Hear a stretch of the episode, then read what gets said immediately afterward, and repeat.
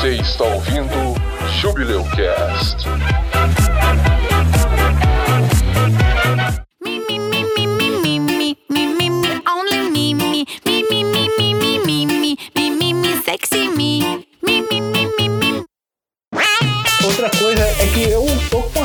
sensação que eu acho que tu esquecesse de mandar a arte. Eu não lembro quantos foram que saíram e que a gente esqueceu de publicar lá. Aí tem que ver qual, qual foi o último. Não saiu nenhum, não, Josias. é porque tá atrasado, né? A gente atrasou duas semanas. Ah, foi. Por causa do maluco do lá, a gente tá atrasado duas semanas. Por favor, mantenha esse depoimento na gravação final desse episódio. Por favor, não. Não, você tá louco.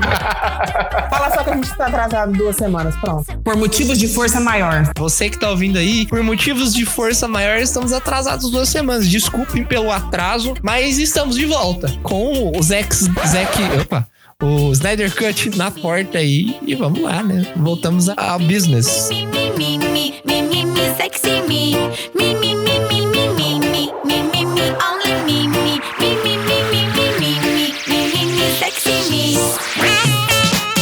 É Jaime e toda semana eu fico esperando pra saber qual música Clarice vai cantar do Lava a Mão. Ah, eu também. Eu também.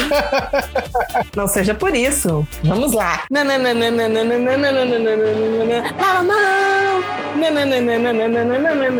mão. Lava a Oi, meu nome é Josias e eu aparei no bigode pra gravar esse episódio. Ah, que bosta, Josias.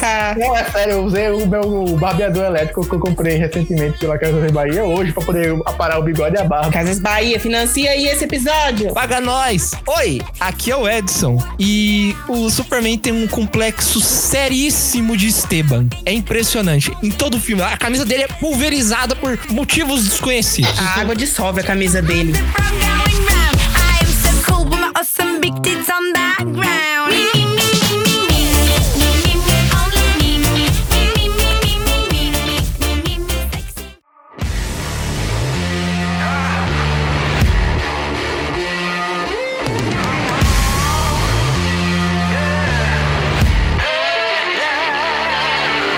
Bem-vindos a mais um episódio do Jubileu Cast, o Júbilo dos Podcasts. E hoje vamos falar sobre um assunto que ganhou muita visibilidade recentemente na internet. Vamos falar sobre o mundo do cinema e dos heróis. Hoje vamos falar de DC Comics e Warner. Hoje vamos falar sobre o Snyder Cut, a versão que foi anunciada recentemente do Liga da Justiça, o filme lá de 2017, que passou por um monte de problemas de produção, troca de diretor, reescreveram o roteiro, regravaram cenas, o filme foi produzido numa correria danada. E hoje a gente vai falar sobre ele. A gente vai explicar pra vocês o que é um corte do diretor, quando se faz um corte do diretor. Vamos falar também sobre o universo da DC no cinema, sobre os filmes, sobre o- a saga que Homem de Aço começou, né? O, lá o primeiro filme do Superman e como ele levou até Liga da Justiça, né? Então, prepare sua kriptonita, afie sua tesoura e esqueça sobre a Marta, pois o episódio de hoje está entre os novos deuses do podcast. Vamos lá! Nota do editor: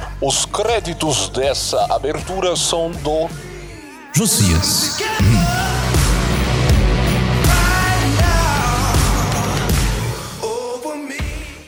Everybody knows the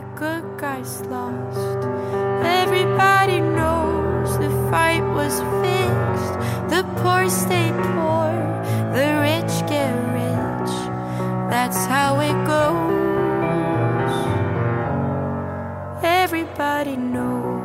Vamos começar com a história da DC nos cinemas. É nada mais justo do que a gente considerar tudo que levou a, a DC a, a começar essa franquia. A gente não vai falar de filmes muito antigos, né? Como aquelas versões antigas do Batman dos anos 90, início dos anos 2000. A gente vai começar falando da trilogia Nolan, que foi dos filmes que trouxeram esse clima mais dark, mais sombrio para os filmes da DC. O Batman do Nolan foi um dos pilares pilares pra gente ter esses filmes dark que a gente tem hoje em dia. Se eles forem, fossem filmes alegres, talvez a gente nunca teria tido essa visão do Snyder sombria também, né? O Watchmen, ele foi lançado na mesma época ali, né? O filme do Watchmen, que foi dirigido inclusive pelo Zack Snyder, ele tinha um clima bastante similar com a, a trilogia do Nolan. Batman, ele explodiu mesmo com o Coringa, do segundo filme. Assim, apesar do Nolan não saber muito bem fazer cenas de luta, ele consegue fazer uma narrativa muito boa. Isso inspirou muitos outros filmes. Acho que dá pra gente dizer que inspirou inclusive Coringa, o Coringa recente que saiu. A narrativa do Coringa dá pra pegar bastantes elementos do próprio filme do Cavaleiro das Trevas, o qual a outra versão do Coringa, que é do Heath Ledger, ele aparece. Com certeza foi utilizada como inspiração e como base para o Coringa que foi visto pelo Joaquin Phoenix. O Nolan, eu acho que ele não gostaria de fazer uma continuação, mas eu acho que na época houveram rumores de que iriam fazer um filme da Mulher Gato, né, com a Anne Hathaway. Acabou não rolando porque o Nolan falou que a obra dele eram os três filmes e aí tempos depois eles começaram a produção do Homem de Aço mesmo. Mais ou menos na mesma época a gente também teve o Superman Returns, que eu acho que foi um pouco antes da trilogia do Nolan, que ele era a continuação lá do filme da década de 70. Mas nessa época eles não tinham noção de querer fazer um universo compartilhado, nem nada do tipo, não. Eles lançavam filmes e os filmes eles tinham história própria e tal. Tanto o Superman aí, que ele fazia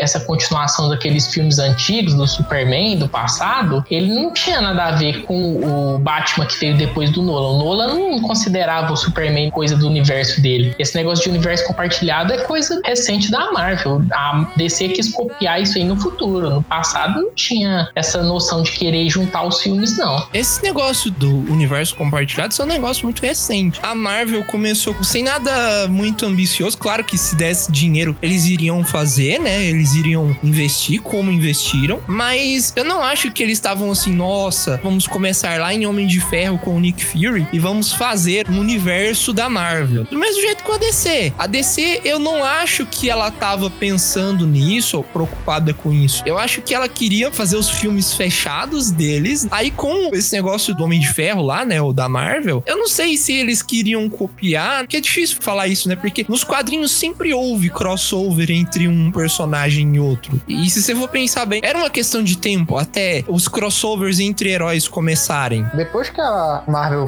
começou a se recuperar das pernas, graças à compra pela Disney, vamos começar aqui com o Homem de Ferro. Opa, deu certo. Vamos ver aqui o segundo. Vamos tentar Capitão América. Aí viu que foi dando certo, sendo que a Marvel deu um passo à frente dizendo assim: olha, no quadrinho tem uma parte aqui que junta geral. Aí deu super certo com o Vingadores. Foi quando a DC abriu o olho. Caramba, perdi a oportunidade de fazer isso aqui. Agora a galera aqui da, da companhia rival tá fazendo isso, que é coisa que eu poderia ter feito há muito tempo atrás. Vamos tentar recuperar o tempo perdido. Mas você sabe o que, que eu acho, cara? Eu acho que eles não tinham condições logísticas de fazer isso, sabe? Assim, a- às vezes até tinha, mas filme nenhum tinha dado muito dinheiro, sabe? Na época do Lanterna. Nossa, Lanterna Verde foi uma tragédia. Não falem nessa desgraça, não, não me dizem. Vamos fingir que isso não existe.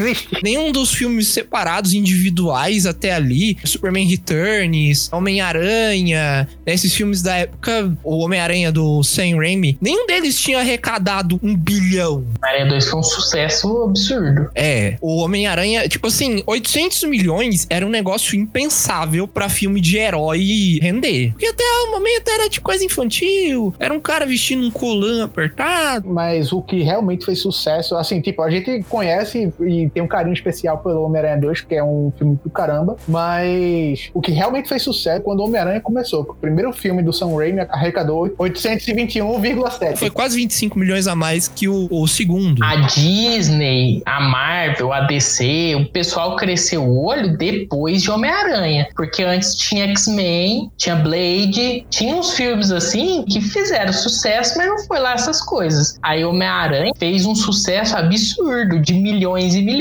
Aí os caras pensaram, super-herói, né? Mas é porque, tipo assim, depois de certo ponto, você fala, ah, faz Blade 1, 2 e 3. Os caras meio que ficam sem história pra contar. Homem-Aranha 1, 2 e 3. O diretor não vai querer voltar. E aí, quando a, a Marvel começou com isso, que ela testou, assim, não vou dizer que ela testou a fórmula, porque a fórmula da Marvel é a fórmula engraçadinha, divertida dela, mas a DC, ela tá começando a desenvolver a fórmula dela que deixa os filmes com a cara dela mais séria. Vamos começar falando dos filmes que iniciaram a franquia, o universo compartilhado da DC. Homem de Aço, ele foi dirigido pelo Zack Snyder. Ele foi lançado em 2000, na época ali do Vingadores, e ele trouxe um, um visual muito mais sombrio. Não era o tradicional que faziam ali na Marvel e tal, até porque ele lida com assuntos importantes, mais adultos, como você se aceitar, você se sentir um alienígena em meio às pessoas, a responsabilidade que poderes trazem, tratadas de uma maneira muito mais adulta do que eles tratam em Homem-Aranha, porque o Clark, ele é literalmente invulnerável. E o pai dele ensina que isso tem um poder de alterar a vida das pessoas muito grande. Seja pra bem, seja pra mal. Sim, Se ele resolver usar esses poderes de uma forma incorreta, ele vai ter que arcar com as consequências. Agora, se ele usar esses poderes de uma forma correta, também vai ter decisão dele, mas também ele vai ter que arcar com as consequências. Proteger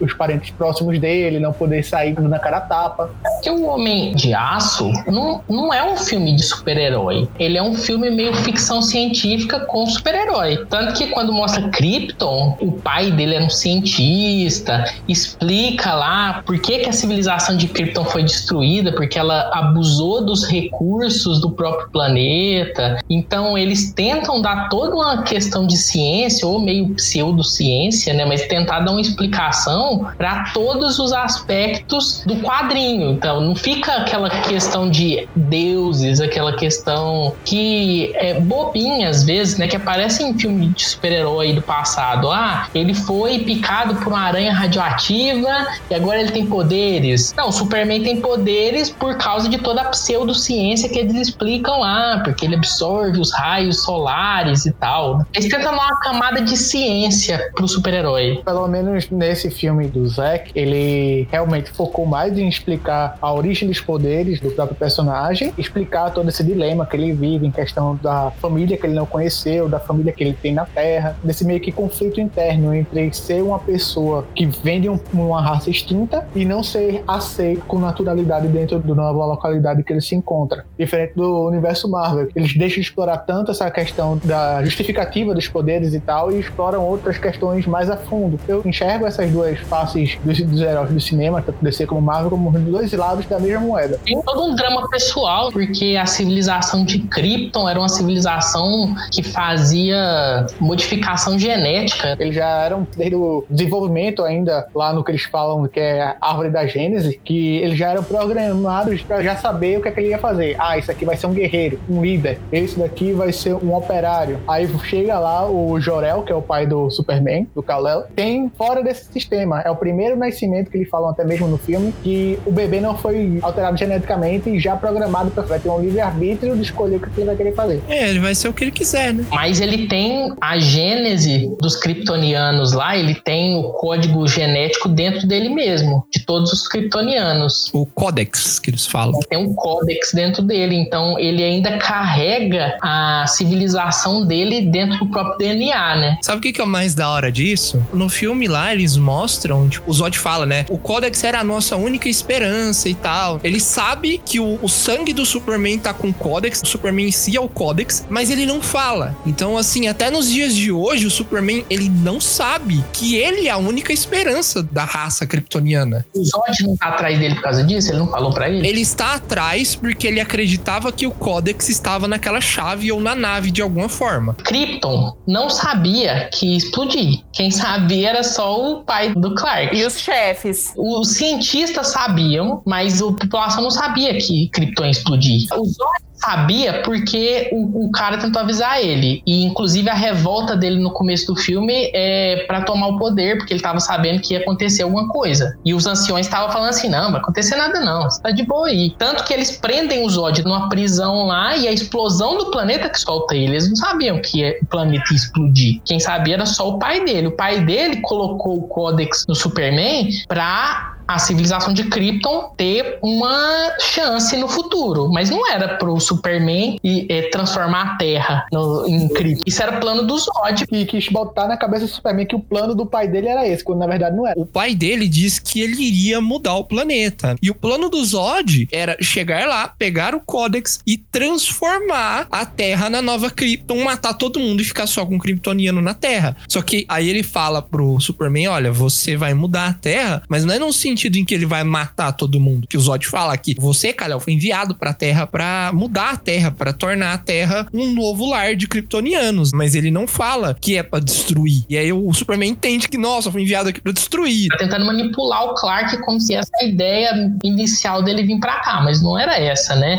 Tanto que a máquina lá de terraformação, que era dos kryptonianos, ele encontrou em outro planeta que era colônia de Krypton antes deles pararem a exploração do universo. Porque antes Krypton tinha essa noção de querer dominar o universo. Em algum momento da história deles, eles falaram assim: não, esquece isso e volta só pra nossa civilização. Aí eles criaram o códex da genética do mundo deles e aí eles abandonaram. O Zod, na hora que ele voltou por causa do planeta ser destruído, né, que a nave lá que ele tava, que era uma nave prisão, voltou pro mundo, ele foi atrás das colônias de Krypton para procurar os kryptonianos que estavam em colônias fora. Todos estavam mortos, mas ele encontrou os equipamentos lá e uma máquina dessas.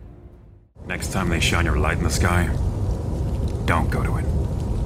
The bat is dead. Bury it. Consider this mercy. Tell me, do you bleed? You will.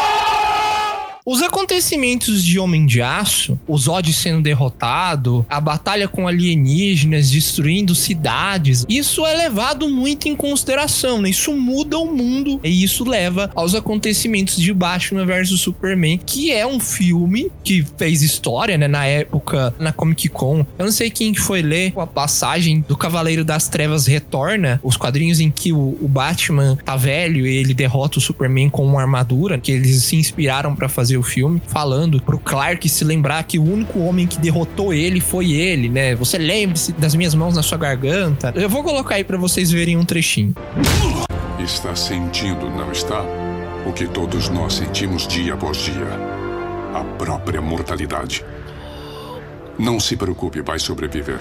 A kriptonita vai sair dos seus pulmões logo. Bruce, seu coração. Nem precisei pegar leve com você. Uma liga diferente, uma mistura mais forte. Quero que se lembre do seguinte. Quero que se lembre de ficar fora do meu caminho, agora e para sempre, nos seus momentos mais íntimos. Quero que se lembre do homem que derrotou você. E o filme ele é todo em torno da relação do Batman com o Superman. Tem muita gente que não gosta desse filme por causa do negócio da Marta. Que, ah, porque ah, fala o nome e virou amiguinho. Brothers, mano. Eu confesso que a primeira versão, quando eu vi nos cinemas, realmente era muita coisa mal explicada. Acho que é até interessante porque a gente já, já começa a abordar um pedacinho de versões do diretor que a gente vai falar daqui a pouco. A versão do diretor do Batman vs Superman, ela adiciona muita coisa que deixa a trama mais interessante, que é o Ultimate Cut, que tem três horas de duração. Três horas de duração não é um filme absurdo. Tem vários filmes que têm três horas de duração. O Senhor dos Anéis tem três horas de duração, né? Todos os filmes do Peter Jackson têm três horas de duração. Mas que não precisa. King Kong não precisava de três horas, mas tem três horas. Porque foi o Peter Jackson que fez. Mas três horas não é absurdo. Tem muitos filmes de três horas. Acho que até Titanic tem três horas. Só que a Warner bateu o pé, não sei porquê, que queria um filme de duas horas e meia. E aí eles tiveram que cortar 30 minutos do filme. E esses 30 minutos que cortaram não era cena à toa, não era o Batman tirando carteira de motorista. Que ele falhou miseravelmente, vamos ser honestos. Era cenas importantes pro plot, pro roteiro. Todas elas explicam muito melhor todos os planos que estavam envolvidos ali que foram cortados. E isso deixou ele bem completo, deixou ele mais ou menos mesmo, meio ruim. Tem coisas que eu não concordo, assim, do próprio filme. Coisas que deixaram em aberto É, essa questão da Marta também eu- acho meio, meio esquisito, opinião minha. Outras coisas também que ficaram complicadas foi que começou daí um impasse que viraria depois uma situação chata entre a Warner e o próprio Zack Snyder. Ele tem uma ideia para o filme, mas sendo que começou a ter aquele conflito entre o diretor e a empresa que produz o filme, que a empresa está começando a botar os dedos e dizer assim, não, eu quero um filme assim, quero um filme assado, tanto tempo, que é uma coisa que deveria ser liberdade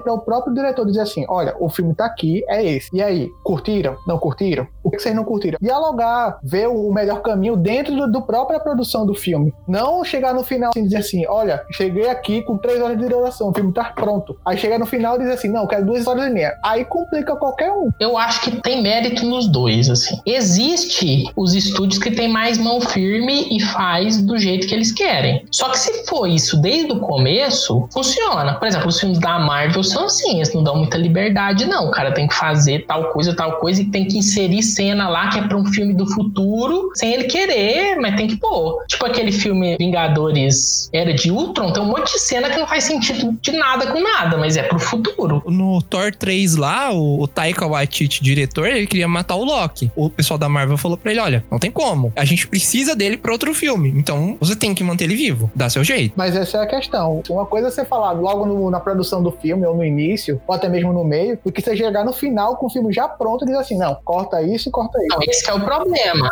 A Warner tava dando todo o universo pro Snyder desenvolver. Então ele fez um plano para três filmes de Liga da Justiça, ele fez um plano para todos os filmes em volta, fez um plano para Esquadrão Suicida, para vários outros filmes. E aí no final, quando o Batman vs Superman não foi bem, eles mudaram a postura deles e mandaram mudar muita coisa. E aí, quando chega no final, como você falou, e quer mudar as coisas, aí fica na gambiarra, né? É. Mudar isso tal coisa, tem que mudar tal coisa. Ah, mas não tá filmado. Aí tem que filmar de novo, tem que fazer refilmagem, tem que tirar bigode digitalmente.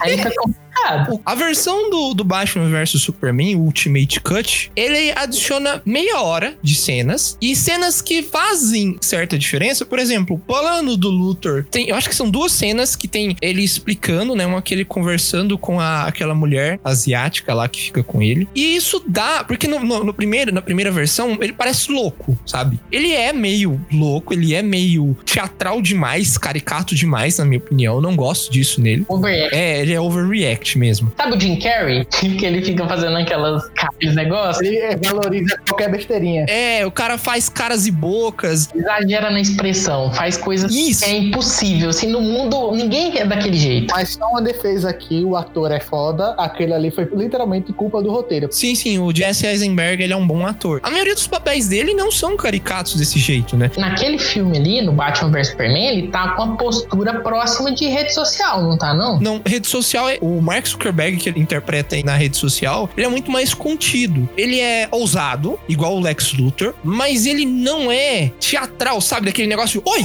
você é o Bruce Wayne. E você é o Clark Kent. Que legal, vocês estão juntos aqui. Vamos fazer uma entrevista. Mas eu tenho que ir ali tomar um, um negócio. Ô, senador, vem cá. E tipo assim, quem que fala desse jeito? Você vai deixá-lo matar a Marta? O que isso significa? Por que disse esse nome? Salve a Marta! No filme, no Batman vs Superman, fica esquisito, né? Porque tá overactor demais. Só que você vai vendo que ele vai ficando cada vez mais overactor com o tempo. Ele vai ficando cada vez mais esquisito. Ele tá esquecendo coisas, ele tá falando coisa da cabeça dele, assim, sem sentido, parece. Porque isso vai levar numa cena do final que foi cortada, que era coisa que o Snyder tinha pras continuações. A, a cena que você tá falando é a dele falando com o Lobo da Steppe? É, no filme original, no final, ele fala sobre uma ameaça que tá vindo. E o Batman fica assim: ô, tá vindo uma ameaça aí. A gente tem que recrutar pessoas que são extraordinárias. Só que a gente não sabe qual que é essa ameaça. E lá no filme, numa cena cortada, a gente tem uma cena que o Lex Luthor tá conversando com o Lobo da Steppe dentro da nave de Krypton, dentro da nave lá do Zod. Então a gente sabe que ele tem uma ligação com o Lobo da Steppe, talvez parte do plano dele seja um plano manipulado pelo Lobo da Steppe, ou sabendo que o Lobo da Steppe estava chegando. Você vê que ele ficou doido por causa desse contato com o espaço, não porque ele era doido. É, ele já era meio mais pra lá do que pra cá. Mas o plano dele tem sentido. As cartas que ele mandava pro Bruce, que ele meio que forçava o Bruce a fazer, né? O, o negócio da pedra lá, né? Ele já meio que sabia que o Bruce ia atrás, né? O Batman ia atrás. Só que ele não esperava que o, o Bruce roubasse a pedra dele lá de dentro do laboratório. Ele esperava. Ele fez tudo isso pro Bruce roubar a pedra. Só que não era pra ele parecer que ele tava fazendo isso. Ele fez de um jeito que o Bruce ia roubar a pedra, só que sem saber que ele tava sendo manipulado, entendeu? O que foi cortado é toda a construção de como vai chegar nisso. Como que vai chegar a inimizade entre o Superman e o Batman? Nenhum deles são maus. Por que, que um vai ficar com raiva do outro? O Lex Luthor, ele faz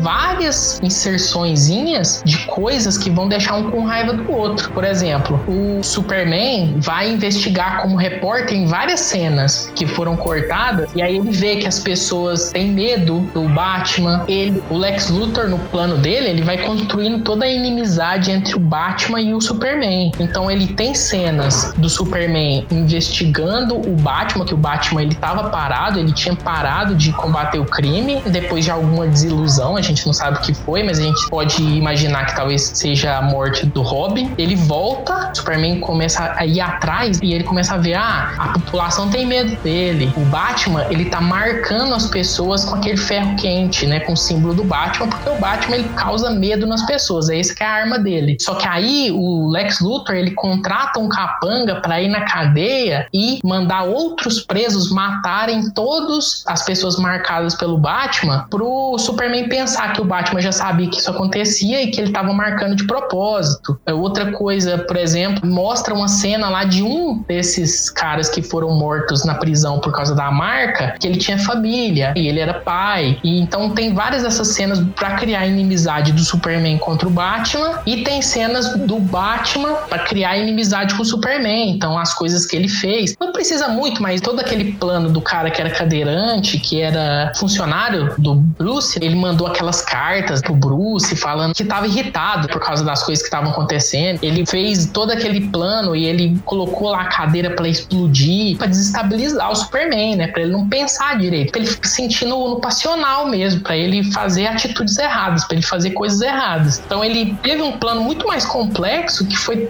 totalmente cortado no final. Não foi totalmente. Grande parte dele é mostrada, mas essas partes que explicam como que as engrenagens se encaixam, elas foram tiradas. Acaba parecendo que ele, sei lá, ele tirou esse plano do bolso e ah, não, isso aqui tudo é o meu, meu plano e pronto. Aquela parte do Superman lá na África, aquilo lá foi totalmente retalhado, né? Porque o Superman ele vai lá é para salvar a Lois e ficam culpando o Superman, mas todo mundo lá morreu a tiros. Como assim? Quem tá culpando o Superman? Na versão estendida, tem lá, mostra um cara meio que tipo incriminando o Superman porque chega um cara com lança-chama e incinera todos os corpos. Nessa versão estendida ficaria tendo o mínimo sentido de estar incriminando o Superman. E tem a mulher lá depois falando que ah, como os terroristas foram mortos ali, veio o governo e destruiu a cidade dela, matou todo mundo. E na verdade não tinha matado ninguém. O Lex Luthor que pagou para ela para falar isso, que é também para desestabilizar o Superman, para falar assim, olha aqui, suas ações têm consequências. Você foi lá e salvou a Lois e por causa disso morreu uma cidade inteira, quase,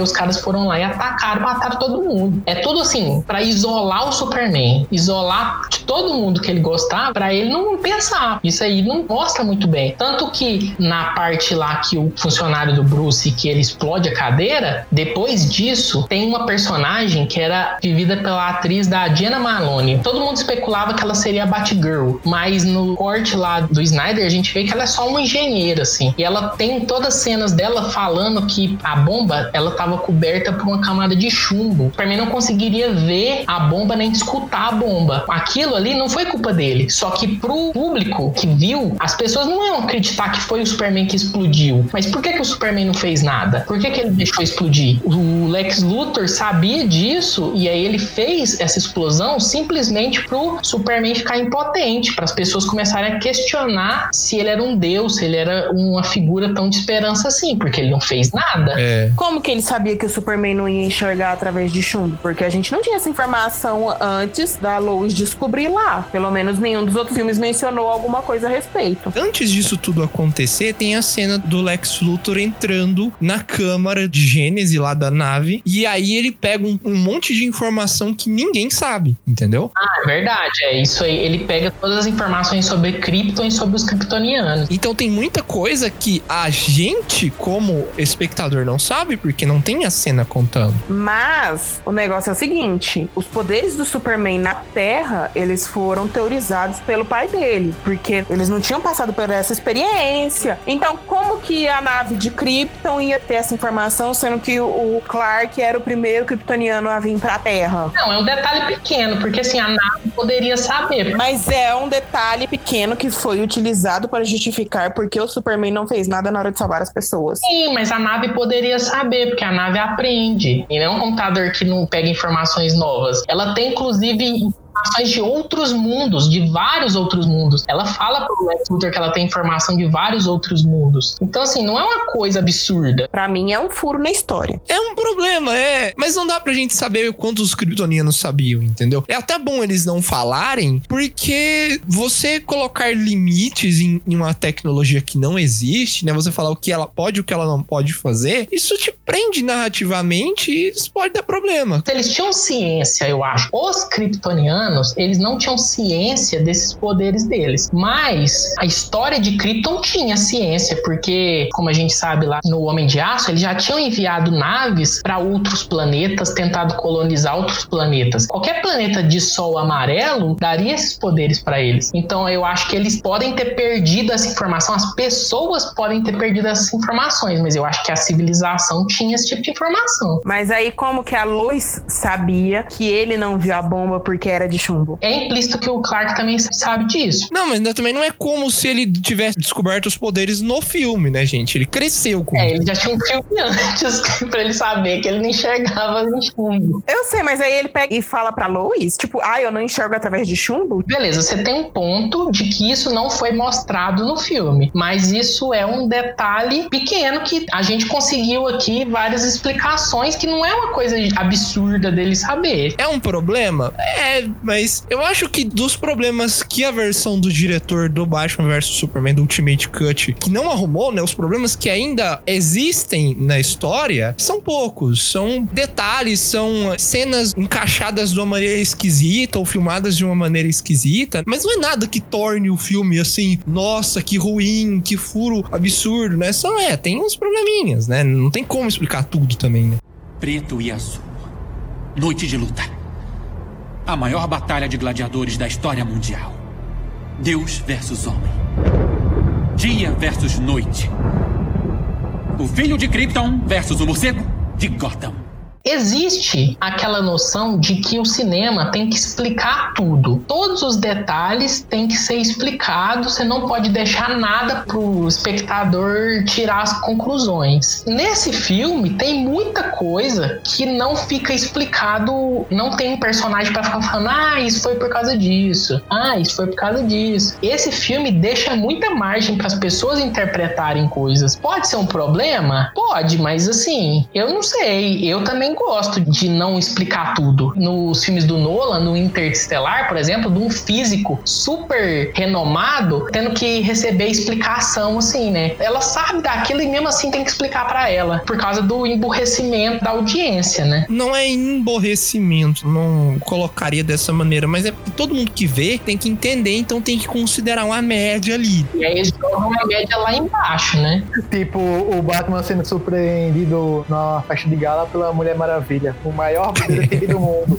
Sendo surpreendido por uma mulher. Não que não tô desmerecendo a mulher, mas dizendo que, tipo, se tivesse uma mulher qualquer passando e surpreendesse ele com uma garçonete e fosse a Mulher Maravilha, beleza. Mas a Mulher Maravilha não estava disfarçada, ela não estava, digamos assim, andando no passinho miúdo dela. Ela veio andando como qualquer outra mulher chegaria e falou com ele. Aí ele foi, foi pego de surpresa. Ele não tava fazendo um papel de detetive naquela vibe de tipo, estou aqui, ninguém está me vendo. Ele tava literalmente fazendo como se fosse uma criança entrando de sorrateiro na cozinha pra poder pegar comida. Aí chega lá e alguém pega ele com a boca na boca e se surpreende. Você concorda que esse aspecto de detetive do Batman nunca foi trabalhado no cinema e nem em filme? Eu concordo, mas nesse filme em específico, em que os dois estão um investigando o outro, seja o Batman investigando o Superman, seja o Superman investigando o Batman, e o Batman teve também meio que uma, entre aspas, visão de outros heróis dentro do próprio universo, que não era o próprio Superman. Ele ser surpreendido dessa maneira aí fica meio esquisito pra um cara que tava meio que, tipo, sempre investigando o suposto inimigo que ia se tornar uma inimizade depois, ele ser surpreendido no lugar que ele tava mantendo a classe lá, sou uma pessoa multimilionária, e além disso, sou o super detetive do mundo. Primeiro, não existe mulher ordinária. Sim, Clarice. Toda mulher é maravilhosa. Segundo, a Mulher Maravilha, ela é maravilhosa. O Batman se surpreendeu porque ele acha que ele é o pica das galáxias. Então ele se acha no direito de julgar o Superman, acha que, ah, eu tenho que parar ele porque só eu posso parar ele. Inclusive, ele pega e vira pra Mulher Maravilha lá, ah, eu conheço mulheres do seu tipo. Quando você coloca o Batman na cena, ele tem que ser muito inteligente. Só que pra ter um cara mais inteligente que o Batman, os caras têm que emburrecer o Batman. Então eles queriam fazer o Lex Luthor e aí eles teve que emburrecer o Batman, porque o Batman não ia cair nesse plano. Mas pro plano dar certo, ele tem que ser mais burro do que o normal. O Superman é incrivelmente inteligente, mas perto do Batman, o Superman é burro, porque o Batman tem que ser mais inteligente. Então, é, acontece, é filme, né? Não, mas uma coisa que acontece, Batman, beleza, é o maior detetive do mundo, mas ele não quer dizer que ele seja o ser humano com mais QI dos humanos. A prova é tanto é que o Lex Luthor é o que tem mais QI, o que faria sentido do Lex conseguir tapear o Batman. Mas o Batman ser surpreendido como um nenhum QI elevado que dizem que ele tem de que ser detetive e tal, por uma pessoa que não quis surpreender ele, mas acabou surpreendendo, Mas a Mulher Maravilha era um fator que ele não tava esperando ali. Até porque ele não sabia que existiam outros meta-humanos, por assim dizer. Pra ele existia Alien, mas uma pessoa que tem habilidades especiais. Se você pensar no Vingadores 1, que tá o Homem de Ferro e o Thor lutando, e aí chega o Capitão América coitado e, e segura o martelo do Thor lá no escudo, é pra mostrar que eles eram equivalentes, mas não era. O Capitão América é um bosta perto deles. Só que eles têm que mostrar que eles são equivalentes, é a mesma coisa ali. Eles têm que mostrar que todos são equivalentes ali. Mas não é. Mas, mas tem que mostrar. A Mulher Maravilha é melhor que todo mundo. Maravilha é mais forte que todo mundo, mas ela não deveria competir no negócio que o Batman é bom. Que o Batman é bom em inteligência. Ela não deveria competir com ele nisso, mas no filme tem que mostrar que ela é compatível com ele.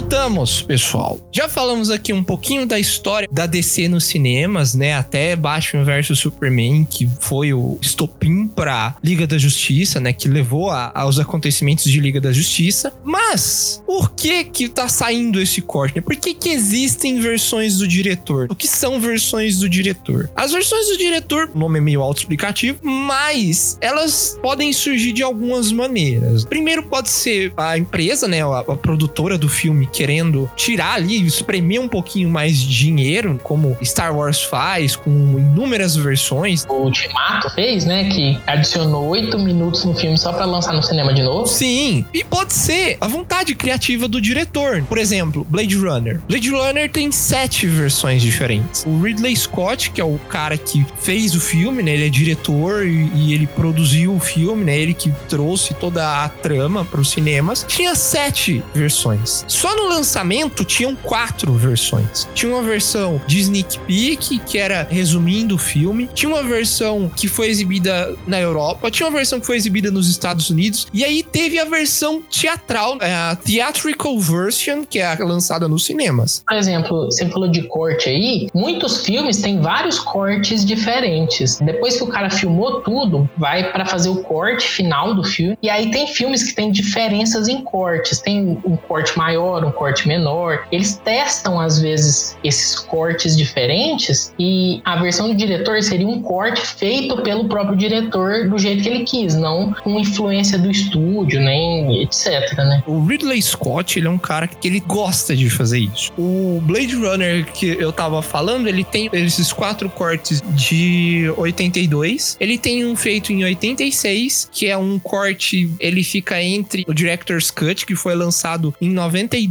que ele adiciona algumas coisinhas e fica muito mais próxima à versão final, a versão Ultimate, que é a lançada em 2007. Essas versões do Blade Runner, elas são muito similares ao Snyder Cut no aspecto em que o Ridley Scott tinha muitas coisas que ele podia mudar no filme e ele teve que mudar para agradar os executivos. O estúdio. O estúdio. E aí ele tinha que fazer essas mudanças, mas não era a visão dele. A versão original, que foi para os cinemas em 1982, ela era um pouco mais amigável, ela tinha um final diferente, ela começava com uma narração que explicava, que esmiuçava para as pessoas entenderem. Conforme o tempo foi passando e essas versões foram saindo, o gênero noir, esse gênero mais sombrio, cyberpunk, ele foi adotado com mais ganância pelo Ridley Scott. O que é noir, mano? Hã? Falou que é noir aí, ninguém sabe o que é isso não, explica aí. Ah, sim. É um gênero de obra que é que é um gênero mais psicológico, mais filosófico, que é mais pessoal, assim. Que tem a ver com dramas, no caso do Roy Batty, ele só queria viver mais tempo. Do Deckard descobrir se ele é ou não um replicante, se o, o que ele tá fazendo de caçar replicantes é a coisa certa. As discussões sociais, né, que o mundo de Blade Runner traz, são mudanças que no decorrer dos cortes são pequenas, mas vão se tornando importantes.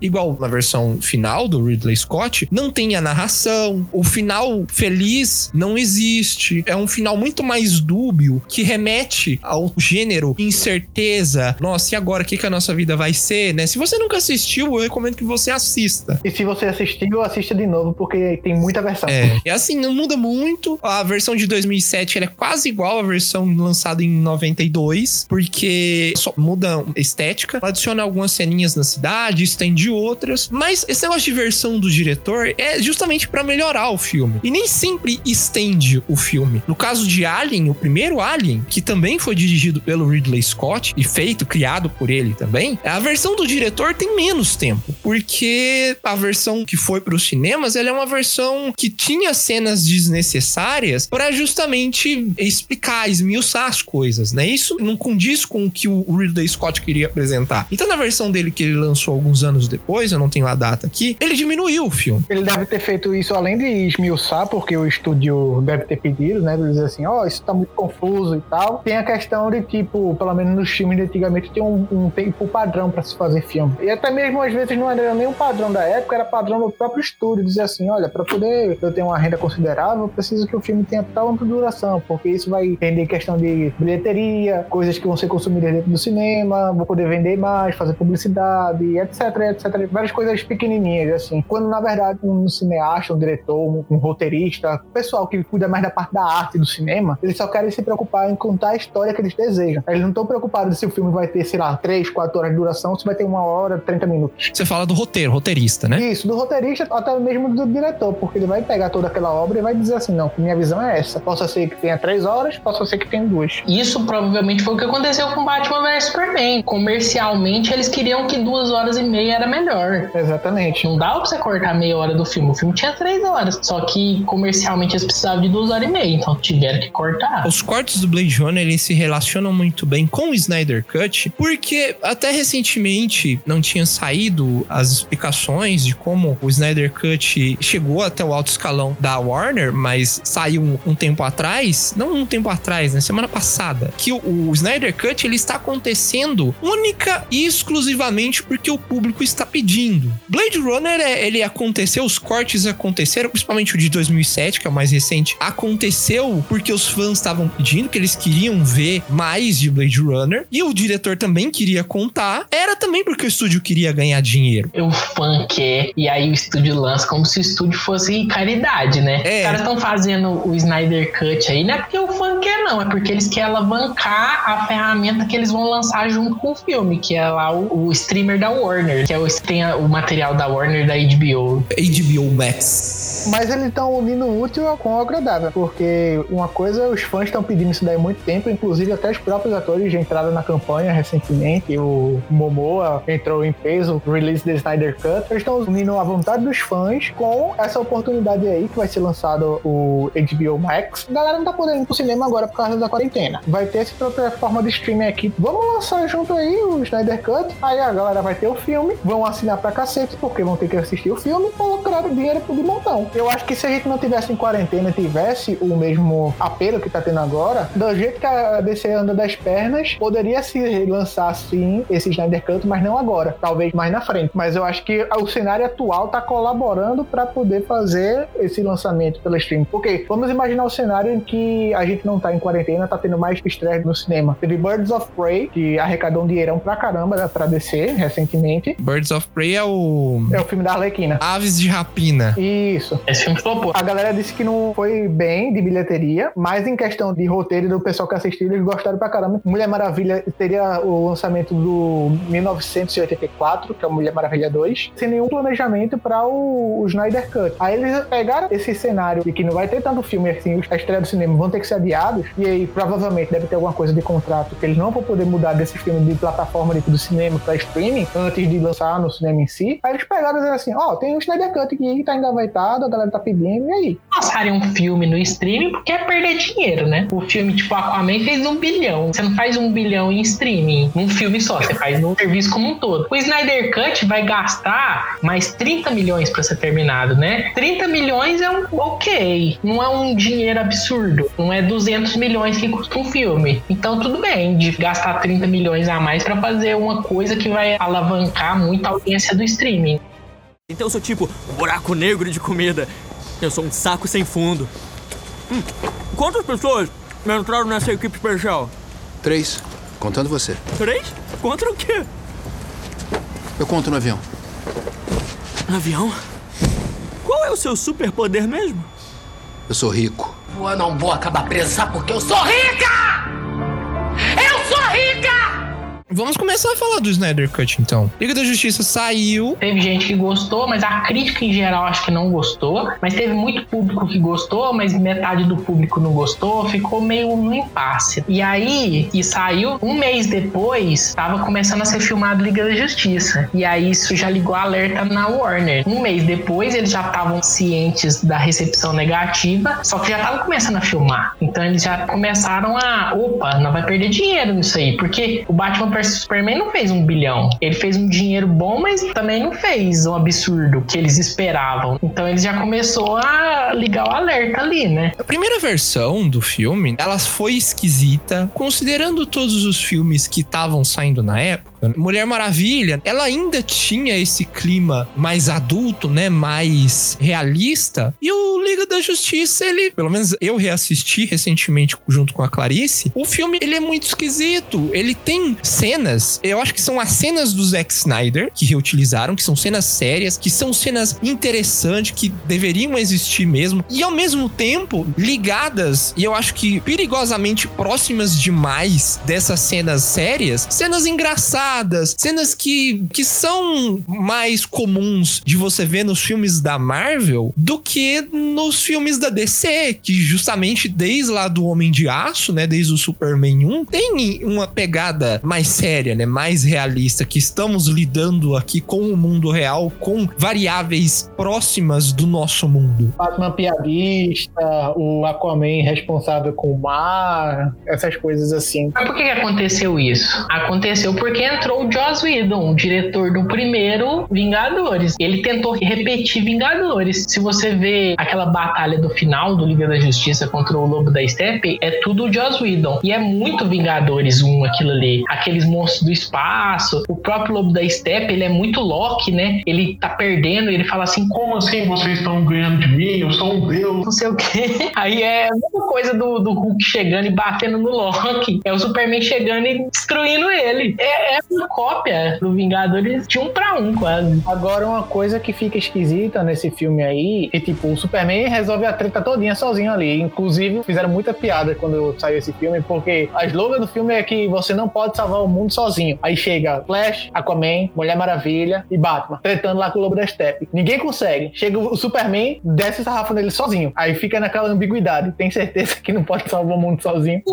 Entrando no mérito do diretor, pode ser sim apenas a visão dele, do George Whedon, de fazer uma fórmula Marvel, digamos assim, já que ele fez o primeiro Vingadores e deu certo. Mas também pode, que é o que eu acredito, que tem muito dedo da Warner aí, da grande tesoura da Warner, pois eles provavelmente devem ter tirado o Zack da direção, pois eles estavam vendo que a fórmula dele, do Batman vs Superman, não funcionou tão bem quanto eles gostariam. Eles queriam algo que estava mais no ritmo da Marvel, que é o que a galera acusa muito Liga da Justiça do George Whedon ter muita fórmula Marvel. Aí eles queriam algo que fosse na fórmula da Marvel e pegaram, inclusive, o antigo diretor do Vingadores aplicar essa fórmula. Eles podem até mesmo ter tido uma outra ideia para o filme, mas a Warner deve ter dado alguma tesourada neles assim: não, a gente quer algo nessa mesma linhagem aqui que você vinha fazendo na Marvel. Algo que pega um público diferente. Não queremos mais utilizar esse método de fórmula aqui que o Zack estava pegando muito sério. A gente quer algo mais neutro, que penda mais para esse lado aqui, meio engraçadinho, meio herói, fuja um pouquinho da realidade. Eu quero mais dinheiro. É isso que eu quero. A DC deve ter falado isso. Queremos mais dinheiro. Como a gente falou, como é que você pega um filme que tem Batman e Superman, os maiores heróis da nossa editora, e o filme não faz um bilhão? Como assim? Como é que você pega os dois maiores e não faz? Então, eles querem mais dinheiro? Porque aí, o que que dá mais dinheiro? Marvel dá dinheiro? Então, a Clarice assistiu pela primeira vez o filme. Você não tinha assistido antes, né, Clarice? Liga da Justiça, não. Então, responda pra nós. Você achou esquisito? Você achou muito diferente de Homem de Aço e Batman vs Superman? Você achou o filme muito diferente? Honestamente,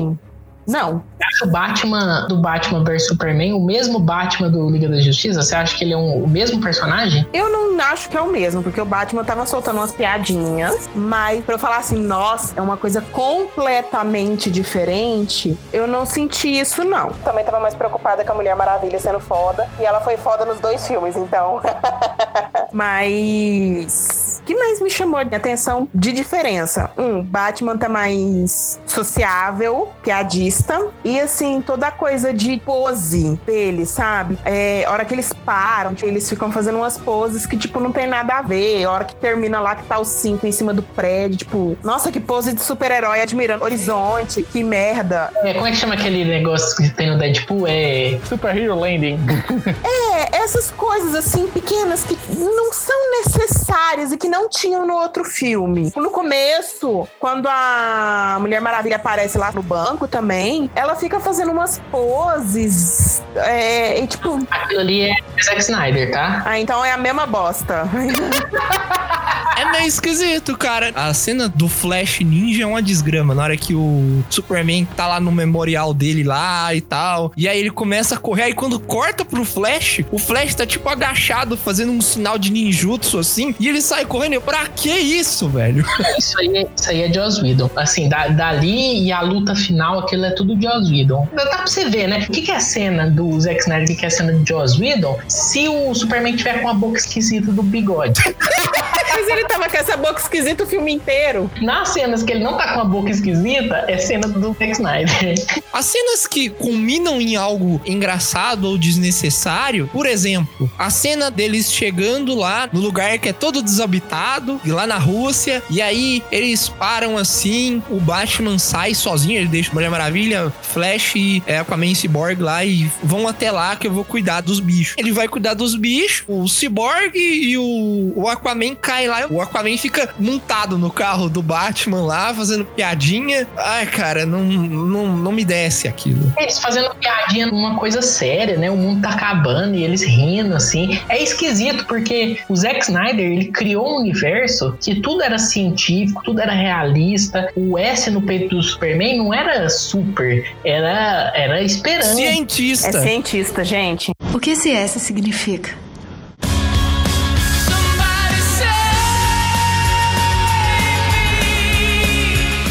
Universo do Zack Snyder tinha uma explicação. Por que, que os caras usam essa roupa? Por que, que o Superman tá com essa roupa colorida? Não, era uma roupa de Krypton. E ele tinha que usar aquilo porque a roupa resistia à super velocidade, esse tipo de coisa. Aí chega no, no Liga da Justiça e é a galhofa. Aí a roupa dele não resiste a uma água sanitária. No Liga da Justiça, tudo é pela galhofa. Aí, aquele universo realista que ele tinha criado, que explicava tudo, no Liga da Justiça foi jogado fora. É o super-herói pelo super-herói. Eu acho que Liga da Justiça não é de todo ruim. Se o universo fosse daquele jeito desde o começo, acho que não teria tanta crítica quanto teve. Mas foi uma mudança muito abrupta, assim. Do cinza, do preto e branco do Zack Snyder, do nada virou Teletubbies, virou arco-íris.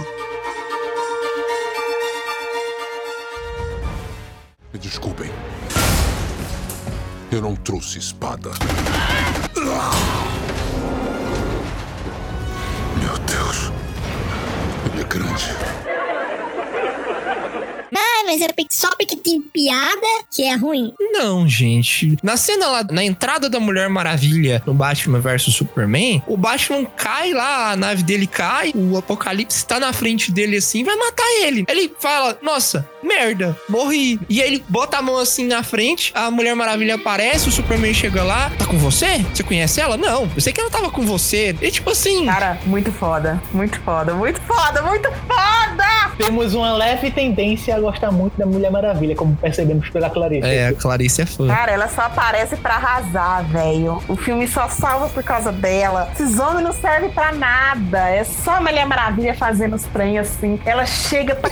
Nossa! Tudo isso aí que você gosta, tudo que envolve Mulher Maravilha foi criada pelo Zack Snyder. A atriz, tudo ali é Zack Snyder. Sim, não é porque tem uma piada que vai estragar. O negócio é que toda hora tá lá os caras no esgoto, no Liga da Justiça, tá lá os caras no esgoto. O Lobo da Steppe tá ali, né? Aí o Batman vai lá no robô aranha dele, assim. O Lobo da Steppe cai em cima. Nossa, eu ouvi que você era alto. E você é alto mesmo. Pra que isso, cara? Né? Pra que isso? Pra que isso? Totalmente desnecessário. Aí tá os caras lá. Os caras terminou de salvar o planeta lá, porque eles derrotaram o Lobo da Steppe. Tem uns 10, 15 segundos de cena deles chegando na beirada de um palanque e ficando olhando pro horizonte assim. Nossa, somos fodas. E as florzinhas florescendo. E aí, é o que a gente falou. Se fosse assim desde o começo, era uma coisa. Por exemplo, lá no Vingadores 2, que aí tem aquela cena lá do começo, que eles estão lá lutando naquela base lá, e aí o Homem de Ferro fala um palavrão, e aí o outro Capitão América fala assim: não, olha a boca. É uma cena imbecil, cara. Mas naquele universo faz sentido. Naquele universo você aceita, fala assim, nossa, legal, você ri, nossa, de boa, acontece. Foi feito pra ter aquilo ali, né? É, velho? você aceita, porque o universo comporta aquilo. No universo do Zack Snyder, que ele criou em todos os filmes até agora, o universo não comporta aquele tipo de comportamento. E isso estraga o filme. Justificando essa parte do Vingadores 2, não justificando, mas dizendo que, tipo, nessa parte aí que eles fazem essas piadinhas entre eles, é como se eles estivessem tendo como se fosse a parte de entrosamento como equipe, porque já tiveram a primeira equipe, e foi Vingadores 1, tem um tipo de entrosamento entre eles durante a mesma ação. No Liga da Justiça do Joss Whedon, não encaixou porque o grupo tava se conhecendo ali. Eles não estavam com essa dinâmica de tipo, poxa, já tô com intimidade aqui, já vou sair saltando piadinha torta à direita. Como se, tipo, ah, eu vou zoar o Aquaman aqui porque ele é parrudo e vive enchendo cara. Aí tá lá o cara no avião, o cara senta no laço da verdade e começa a falar: Não, porque eu sou jovem demais e eu tenho medo. Nossa, você é muito linda, casa comigo e não sei o que. Aí todo mundo olhando pra ele com a cara assim: Você tá sentado no laço e tal, né? Ele, ah, sai daqui. Cara, pra que? Isso não adiciona nada. Né? Exatamente. Tipo, se fosse uma coisa mais cabeça, de início, assim, tipo, eles estivessem realmente focados em salvar o mundo e tal, e tivesse uma piadinha ou outra, mas direto, direto é foda. O universo não funciona. Se fosse um filme de terror sério, tipo aquele filme do silêncio, como é que é o nome? Todo mundo em pânico. Não, isso aí é. Isso aí é sério pra caralho. Um lugar silencioso. Se pegasse um lugar silencioso, que é um filme tenso, sério, o filme inteiro, os caras ficassem fazendo piada a cada cinco minutos. Não casa com a ideia. Agora, você pega um filme que é zoado, beleza. Aí o filme inteiro é zoado. Casa, por exemplo, Aquaman, que saiu depois, o filme inteiro é zoado. E aí encaixa, faz sentido, porque o filme inteiro é assim. Agora, você pega um filme que é sério, até metade do, do filme é sério e depois vira uma, uma palhaçada, é complicado. O que que ocorreu? A filha do Zack Snyder, ela se suicidou em, em março de 2017. O filme ele saiu em novembro do mesmo ano. E aí nessa época, quando a filha dele morreu, o Joss Whedon assumiu. Tiraram o Zack Snyder, né? Assim, a gente não sabe se tiraram ele ou se ele saiu. A gente não sabe se ele poderia voltar. Tipo assim, ah, dar uns dois, três meses pra ele, pra ele ficar no luto dele. Depois ele voltaria. Provavelmente o Zack Snyder voltaria pra terminar o filme. Mas aí eles já não estavam satisfeitos com Batman vs Superman. Calhou deles dar uma desculpa de tirar ele e botar outra pessoa. E isso com oito meses pro filme ser lançado. Eu não sei o que aconteceu. Eu não acredito. Eu não acredito. Pode ser que eu esteja errado, tá? Mas eu não acredito que o, o Joss Whedon queria mudar drasticamente o material. Porque, primeiro, que seria um desrespeito total com o Zack Snyder e com o material que ele fez. Eu acredito que isso foi algo que, que foi pedido pra ele. É porque 80 páginas do roteiro foram refeitas, tá? Num roteiro de 140, 150 páginas, 80 páginas foram refeitas. Chamaram de volta os atores pra regravar cenas, gravarem cenas novas e regravarem outras cenas pra, sei lá, o que eles queriam. Eles não, não falam o que foi gravado pelo Joss Whedon. E... Com certeza, a parte do bigode do Superman foi regravada por George Whedon, porque na época que tava rolando essas regravações, o ator Henry Cavill, quase que não sai, ele tava gravando já as produções de Missão Impossível. O personagem dele era um, se não me engano, um britânico, que ele tinha um bigode e ele precisava manter o bigode por causa do personagem. Aí chamaram ele durante que eu tava finalizando essas gravações do Missão Impossível pra regravar o Liga da Justiça. Aí, como ele tava de bigode, ele não podia aparecer de bigode. Mas o que acontece, Josias, é que ele estava impedido judicialmente de tirar o bigode. Ele não podia tirar porque ele, ah, eu não posso porque tô ali filmando e vai dar problema. Se assim, se não- ele não tivesse impedido por contrato, era só ele raspar e colar alguma coisa por cima da cara. É mais fácil ter adicionado o bigode do que tirado o bigode, né? Exatamente. Teve essa questão aí, aí justamente foi que ficou o meme desse filme, que é o bigode do Superman. É, todas aquelas cenas que ele. Bem, ele tá com a cara estranha pra caralho, velho. A boca dele parece aquele filtro do Instagram que quando você abre a boca, a boca fica maior, sabe? Não, cara, parece laranja irritante do YouTube. Ele aplicou um botox mal bulbo aplicado. Vocês têm a impressão de que o Batman também sofreu alguma coisa assim? Porque tem hora que ele tem aquela barba meio por fazer. E aí ele tira a barba no- numa cena lá do começo. Mas tem hora que parece que ele tá com a barba por fazer, tem hora que ele tá com a cara totalmente limpa. Eu não entendi, não sei, eu não entendi. Eu não lembro direito dessa cena pra poder te dizer se eu tenho essa mesma sensação. Ah, é porque passa dia, passa menos dia, a barba fica por fazer mesmo. Tem homem que, tipo, com um dia a barba já tá nesse efeito. Então, pode ser passagem do tempo normal. Eu tive essa impressão na mesma cena, assim, de que tem hora que ele tá numa câmera com a barba meio por fazer, ele vira o rosto, ele tá sem barba. É a iluminação, é a maquiagem. Eu pensei isso também. Eu não percebi isso, mas com certeza são cenas regravadas. E aí o pessoal não presta atenção como tá o estado da cara do Ben Affleck. Outra coisa, e isso impacta exatamente nessa questão de tirar o bigode, é que filha, né, Alton Snyder, ela suicidou em março, então Snyder saiu, chamaram o Joss Whedon em março, deve ter sido ali, ou talvez já estavam conversando com ele antes ou um pouco depois, a gente não sabe. E aí o filme saiu em novembro de 2017, oito meses depois. Então, em oito meses, para refilmar 80% do filme, ou 70%, e fazer os efeitos especiais é muito pouco tempo. Tem filme que fica um ano fazendo efeito especial. Tem.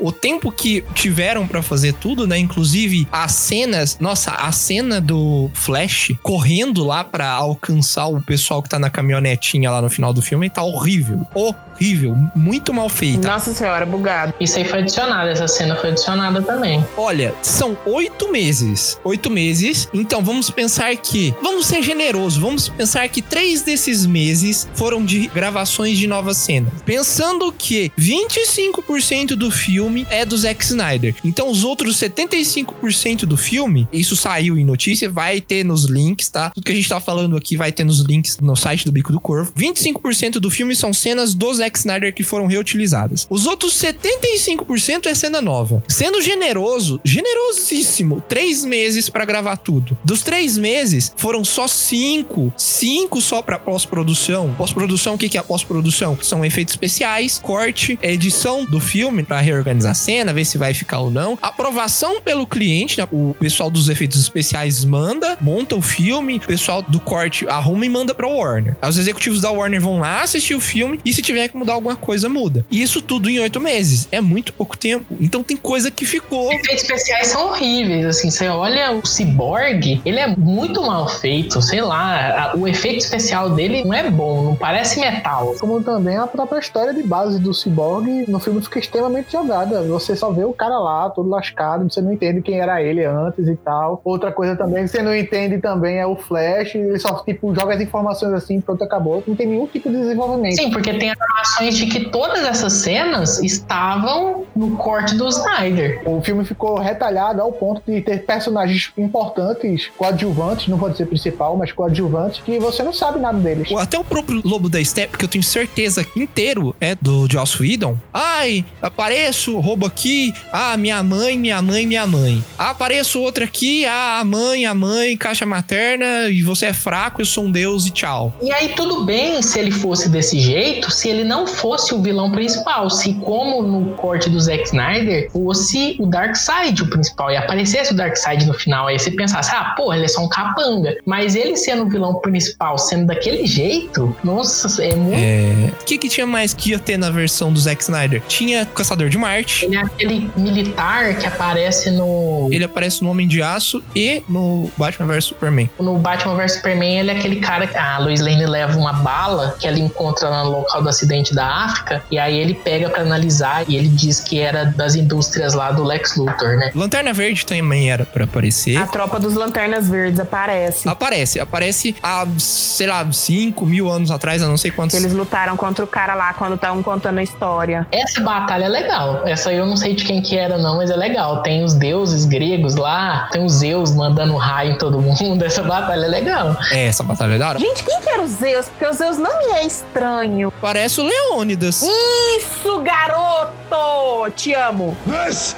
is Sparta! Eles usam uns atores meio, sabe, uns fisiculturistas, uns caras só pro corpo mesmo. Ele não É. tem falas ali, ele tá só fazendo pose, né? Ai, falando em pessoas que estão só fazendo pose e só aparecendo. Cara, o Bolsonaro foi no enterro do Superman, velho. Não, nada a ver, irmão. Tem, tem o Bolsonaro, né? Cara, o Bolsonaro foi no velório do Superman. Vocês não estão entendendo. Eu e o Edson regalou o olho e, tipo, a gente rachou o bico de rir. Isso é coisa do Joss Whedon, você tá ligado? Eles reescreveu o Batman vs Superman, que eu não também. É culpa dele. É culpa do culpa dele.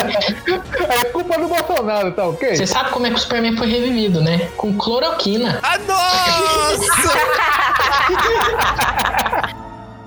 Olha, Bruce, eu não tenho como agradecer. Eu só desfiz um erro, só isso. Como conseguiu a casa de volta com o banco? Eu comprei o banco.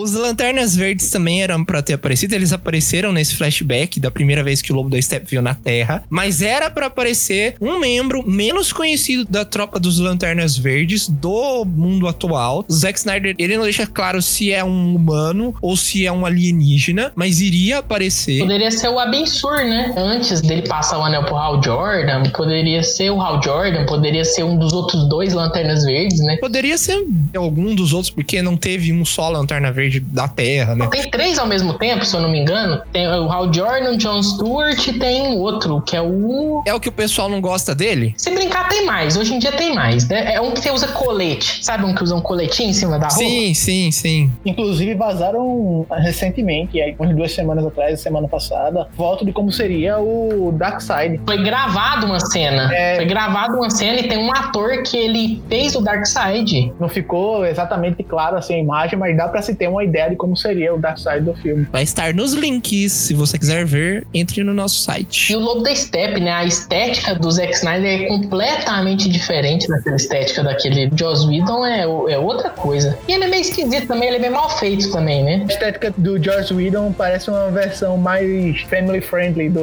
Lobo da Steppe original que o Snyder tinha. Mais caricata. É, o do Zack Snyder era um bichão esquisito, um capeta do demônio. Parecia um servo lá daquele demônio que é pai da Ravena. Tem cena gravada da morte da mãe do Barry, do Flash. Tem cena gravada de como o Victor, que é o Cyborg, o Victor Stone, iria se machucar. Isso não foi pro filme. E tem muita coisa que tá pronta. Essas duas cenas que eu falei pra vocês estão prontas. Tem cenas delas na internet. E tinha aqueles planos. Lembra que no Batman vs Superman era cheio de cenas de um futuro alternativo? Do Superman mal, do Flash tendo que voltar naquele ponto pra avisar o Batman. Isso era tudo plano para um universo alternativo em que naquela hora que o Batman traz a Lois Lane pro Superman voltar, teria um universo em que a Lois Lane é morta pelo Lobo da Steppe. Então, isso tornaria o Superman suscetível ao controle do Darkseid através lá da equação antivida dele. Tem várias coisas que foi pensada pelo Snyder que foi jogado fora. 75% do filme é do Joss Whedon, então tem outros 75% de filme que a gente não viu, querem lançar, ainda não foi dito se vão ser dois filmes. Pessoal da HBO Max, que vai ser lançado lá na plataforma de streaming da Warner e da HBO, dizem que pode ser dividido em uma série de seis capítulos, mas a questão é que o Snyder Cut, ele está em produção, ele já está em produção e vai ser lançado ano que vem, em 2021. Se você está ouvindo esse podcast em 2021, saiba que estamos muito ansiosos. Aproveita e avisa se a quarentena já acabou. Aí o mundo nem existe em 2021.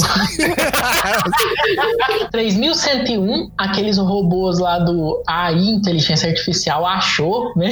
A nossa gravação lá enterrada e eles estão escutando isso aí, na verdade. Se, se, se vocês estão escutando, me revivam, me revivam. É, ressuscitem.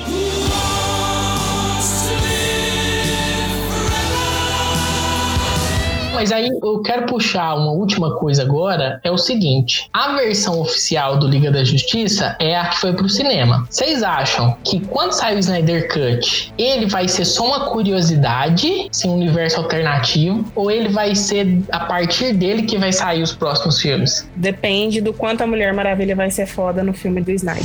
Mas isso daí é um ponto importante. Não é só isso, mas é um ponto importante. O quão bom avaliado for pela crítica e pelo público, em questão de audiência, etc., quanto repercutir depois que for lançado, vai ser o divisor de águas da DC se a DC for esperta. DC, eu digo DC Warner. Porque se o filme for realmente o que estava sendo prometido e o que a gente espera que ele seja, a Warner pode muito bem dizer assim: olha, galera, vamos começar a partir daqui, esquece a porra toda que já passou, só mantém algumas coisas que deram certo, que é como se fosse Shazam, Aquaman, Mulher Maravilha. E vamos voltar com o projeto que a gente tava antes, que é Flash, Cyborg e as continuações dos outros filmes da, desse universo. Mas eu acho que não seria mais um universo compartilhado, uma opinião minha. Acho que seria uma finalização dessa história que o Zack estava montando para contar da Liga da Justiça e depois cada um seguiria seu rumo, porque como a DC tinha desistido de vez dessa ideia de seguir universo compartilhado, até porque anunciaram o debate aí com o Robert Pattinson, eles não teriam como ficar nessa de troca de tu sai do Ben Affleck e já entra no Robert Pattinson sem nenhuma explicação e tá todo mundo junto, sabe? Com tipo com atores antigos, por exemplo, o Henry Cavill já assinou recentemente mais três filmes como Super-Homem. Aí ele contracenando com o Robert Pattinson ficaria esquisito. Então, mas aí esse que é o negócio. Se o, o Robert Pattinson, o universo alternativo, tudo bem. Às vezes o universo desse continua sendo o Batman ou Ben Affleck. Agora, se eles inventarem de botar o Robert Pattinson nesse mundo, assim, substituir do nada, do nada o Ben Affleck virou o Robert Pattinson, aí vai ficar esquisito. Ah, mas vai que ele é o filho do Batman que resolveu continuar o serviço. Se ele for outro personagem, ah, o Robert Pattinson na verdade é o Dick Grayson. Aí tudo bem. Mas se o Robert Pattinson for Bruce Wayne, vai ficar esquisito. Mas pelo menos os rumores apontam que o filme do Robert vai se passar nos anos 80. Então ficaria complicado para ser um filho. Eu acho que ficaria mais plausível ser um universo paralelo. Ou então a versão dele mais novo. O que, que você acha, Jaime?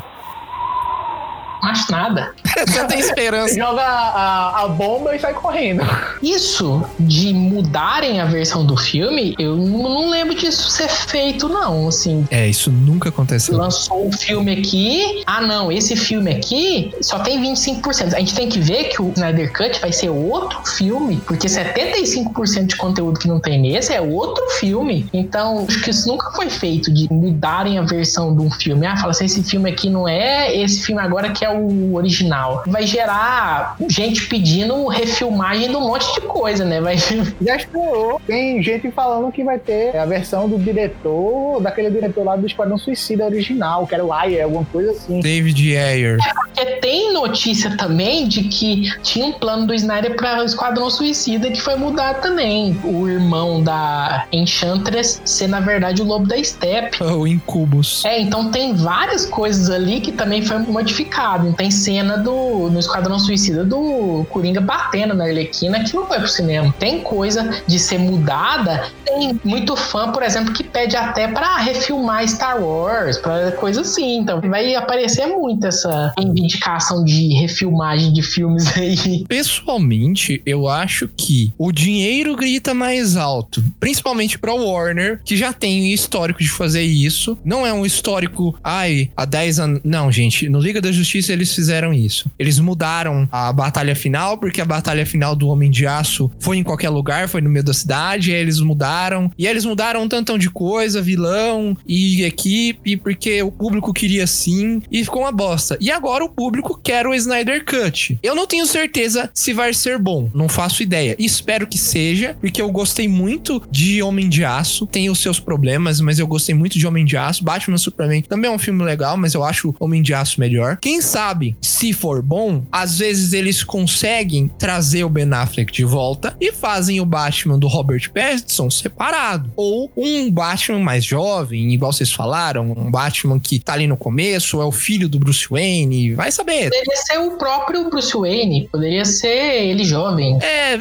é meio escrito, mas assim, Coringa tá aí, Coringa saiu e Coringa é um filme que funciona sozinho. Só porque é Batman e o Batman tá no Liga da Justiça, não precisa ser o mesmo Batman, não é obrigatório estar ligado com o Batman do mesmo jeito que Coringa fez. E o pessoal sempre pergunta assim: ah, mas o público vai ficar confuso. Será, será que as pessoas são tão burras assim? Não, cara, não, acho que não. Não duvide de nada, já. Se elas fossem burras, Coringa não tinha feito sucesso. É, né? Às vezes a pessoa não entendeu o Coringa. Às vezes a pessoa assistiu o Coringa e não entendeu o Coringa. É, eu acho que assim, depois da saída do Ben Affleck, as coisas desandaram. Tava num- numa época muito ruim. Então, quem sabe se esse corte do Zack Snyder fizer sucesso? Quem sabe o Ben Affleck não volta? Quem sabe o universo da DC se res- o vigor da DC como produtora de filmes se restaure e o universo continue. Eles aceitem os erros que eles cometeram, passem a acreditar mais no diretor, passem a acreditar mais em quem produz a história pra eles e meter a cara, né? Ou faz tudo controlado, igual a Marvel faz, mas faz desde o começo. Não tenta fazer isso no final do filme quando já tá pronto. Exatamente. É. E uma coisa que devem ter falhado também nesse meio termo, eu não tenho essa informação, mas é a sensação que passa nesses filmes duvidosos, digamos assim, não vou dizer 100% bons, que eu gosto pra caramba de alguns, mas consultar a galera que escreve quadrinhos, que pra ter uma base, sabe? Porque, tipo, uma coisa parece que você tá indo por um caminho com um certo diretor, ele tem uma visão certa de um determinado grupo de quadrinhos, do personagem. Aí quando chega com outro, ao invés de você dizer assim, olha, qual é a tua visão? Não, eles dizem qual é a visão do próprio estúdio, sem saber nem como é que tá funcionando o personagem direito. Aí acaba saindo um Batman piadista e um Aquaman bad boy. Como sempre, a esperança é a última que morre. E se não der certo, começa de novo. Ah, não, cara,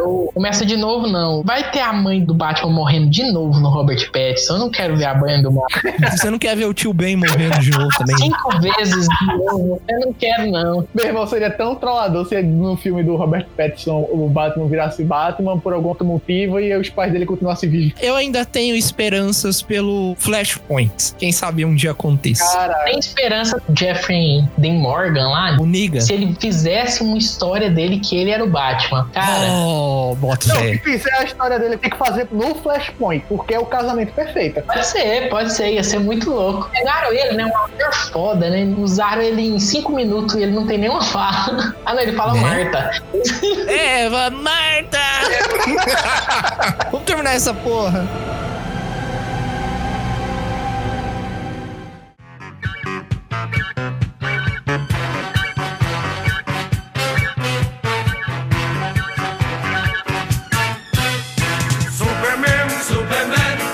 Pessoal. Muito obrigado pra você que ouviu até aqui. Se você gostou, não deixe de mandar pra gente a sua opinião. Não deixe de curtir o post, de curtir aonde você tá ouvindo. Se você tá ouvindo no Spotify, se você tá vendo o post no Facebook ou no Instagram, não deixe de deixar um seu curtir, comente, manda pra gente o que, que você achou. Você pode mandar no bico do corvo contato gmail.com ou pelo formulário do site do bico do corvo.tk. Lá no site também vai ter os links que a gente comentou no decorrer do episódio. Nos sigam nas redes sociais. Todas as redes sociais do Bico do Corvo são Corvo do Bico. Lá tem sempre todos os Jubileucasts mais recentes fixados em algum local. No site fica nos destaques, no Facebook tá fixado, no Twitter tem fixado também, no Instagram tem todos os Jubileucasts lá em destaques. Lá todo dia tem notícia nova, pelo menos um post por dia falando sobre jogos, séries, filmes. No site todo dia tem notícia também. Todas as nossas redes sociais são atualizadas diariamente. Não deixem de interagir,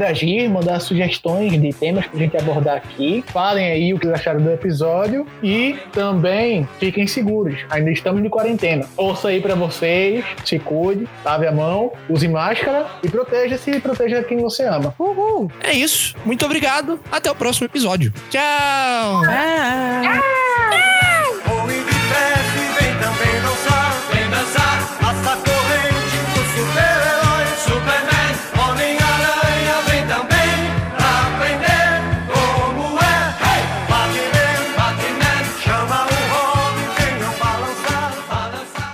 Puta que pariu.